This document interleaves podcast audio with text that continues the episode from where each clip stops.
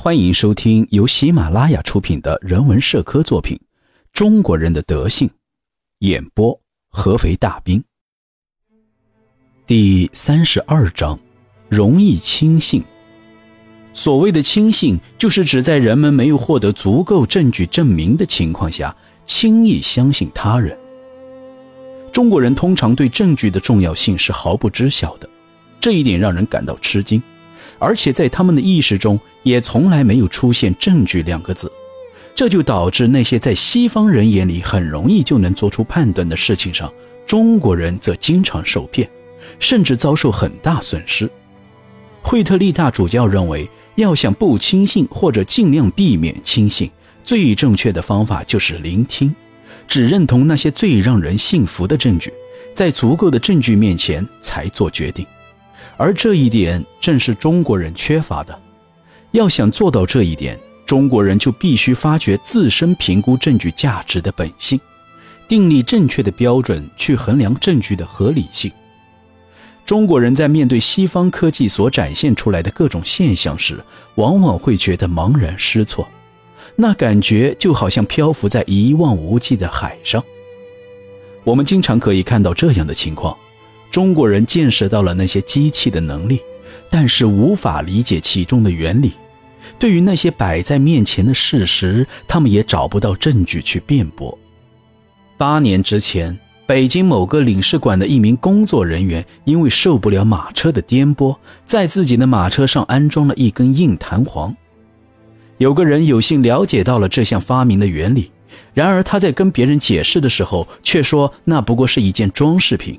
这种发明的意义不过是给丰富生活增添一丝色彩，但其实原理很简单，就是在安装上弹簧之后，车辆不需要骡子便可自行前进，而那个人丝毫不知。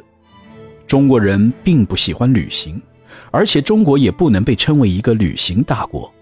不管这是事实还是猜测，西方人的视野显然比中国人的要广。然而。中国人的心里都十分清楚，那些外国人是为了什么旅行，并且对这个结果完全接受，这就导致他们经常会去轻信。不过，在其他的民族中也可以看到同样的情况。西方的国家对自然一致性这个问题是持普遍认同态度的，不管这种一致性是怎么得到阐释的。而对于中国的知识分子来说，这个问题经常是模糊的。作者时常会遇到一些读书人，按照科举考试来评定的话，他们已经达到了秀才的水平，但是他们会非常认真地向我提问：“贵国已有太阳、月亮否？”还看到过一些普通的中国人围聚在路边，认真倾听外国人介绍外国的庄稼。当他们听到外国的庄稼和中国的一样，只是茎在地面上，果实在地面下的时候，表现得非常满意。西方人对这样的事情没有丝毫兴趣，这些事情就像海洋深度、金星与地球的距离一样无趣。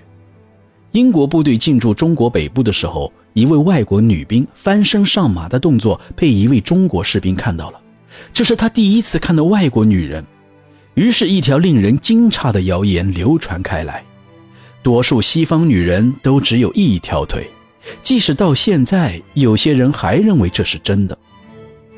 对于外国孩子的皮肤为什么这么白的问题，一位中国的妇女曾经认定是因为妈妈们每天都在用舌头舔这些孩子，就像母猫会经常舔舐猫仔一样。一位外国报纸为了增强自身的趣味性，在上面登载了一些漫画，但是这些报纸在中国的销量非常差。据说有一位聪明的人曾经问外国医生：“那些长着翅膀居住在树上的人来自哪里？”外国医生开始很不理解，过了很长时间才明白，那个人所见到的其实是印在火柴盒上的漫画。七十年代的时候，位于北京的英国领事馆中有一条好看的大黑狗。当有中国人问起这条黑狗的年龄的时候，领事馆的人或许是为了勾起中国人的好奇心，于是开玩笑地说：“这条黑狗和那些被人们珍爱的陶瓷一样，是生于明朝的时候。”而他们听了这荒诞的答案之后，竟然信了，而且就像每天被迫接受那些奇特的事物一样，认为这是绝对正确的。中国人深信那些人类未亲身去过的地方的存在，就像孩子们相信童话世界是存在的一样。他们时常问外国人有没有去过女儿国，他们认为女儿国除了女人之外，就是长了一些狗头的奇怪的人。有位妇女恰好看到了报纸上的插图，便高兴地认为插图上的就是女儿国的人。不错，这就是狗头国的人。一位仆人打开一个盆子，看到了里面的半盘青花鱼，竟然惊讶地认为这些鱼只有一只眼睛。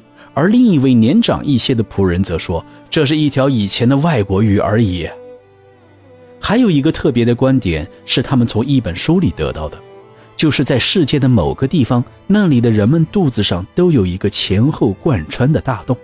听说过这样一件事：一位中国人向一位没有同情心的外国人询问那种人的情况，外国人十分肯定地回答：“肯定有这样的地方。”中国人就问：“那他在哪儿呢？”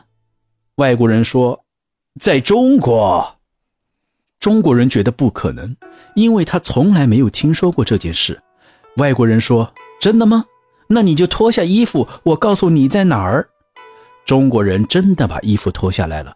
外国人仔细检查了一下他的肚子，露出一副沮丧的表情，然后说：“哎，肯定是你把它缝上了吧。”用各种药品交易中的大量备用药来比喻中国人的轻信，最恰当不过了。这些备用药可以治疗人们易患的某种疾病，与此相同，轻信也可以被当作兵器，用来对付繁杂的佛道教义。正是中国人轻信的极致发挥，导致了这些教义的存在。就算是眼光最短浅的人，也能轻易看出最后的结果。在西方国家中也存在着无数的轻信，这不容置疑。但是这并不是因为科学的缺乏，而是因为科学的繁荣。对于那些曾亲自体验进化论所带来的风潮和电力所造成的影响的人来说，不管是怎样新奇的事物，他们都打算去相信。曾经引起轰动的月亮诈骗案就可以作为例证，在解释时可以适当延伸。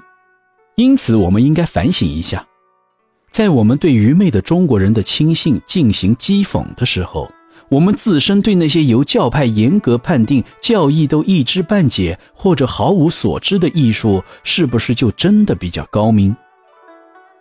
在将视线放在中国人和外国人的交往上时，我们就可以很容易的发现，有一个因素极大并且一直影响着中国人的亲信。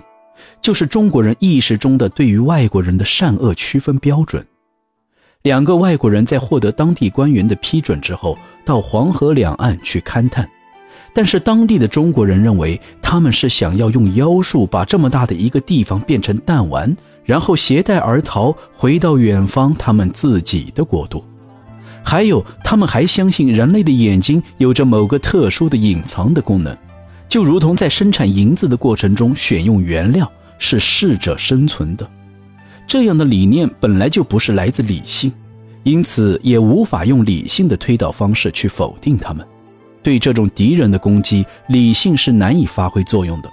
就好像在苏格兰的大雾中用大炮对远处的一堵高墙进行射击，大炮的炮弹无疑是非常有威力的。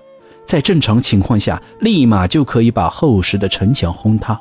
但是现在笼罩着大雾，虽然炮弹可以顺利从投降的敌人中间打开通路，但是并不能让大雾为之移动分毫。就算是产生数不清的弹头，也无法把大雾驱散。但是如果吹来一阵微风，大雾就会立刻散去。同样的道理，中国人也需要一阵风。用来驱散人们思想中的大雾。当然了，能做到这一点的，只有西方基督文明。本章内容演播完毕。如果大家有任何的感想或者是想说的话，欢迎大家在评论区留言，我会在第一时间与您回复。谢谢大家。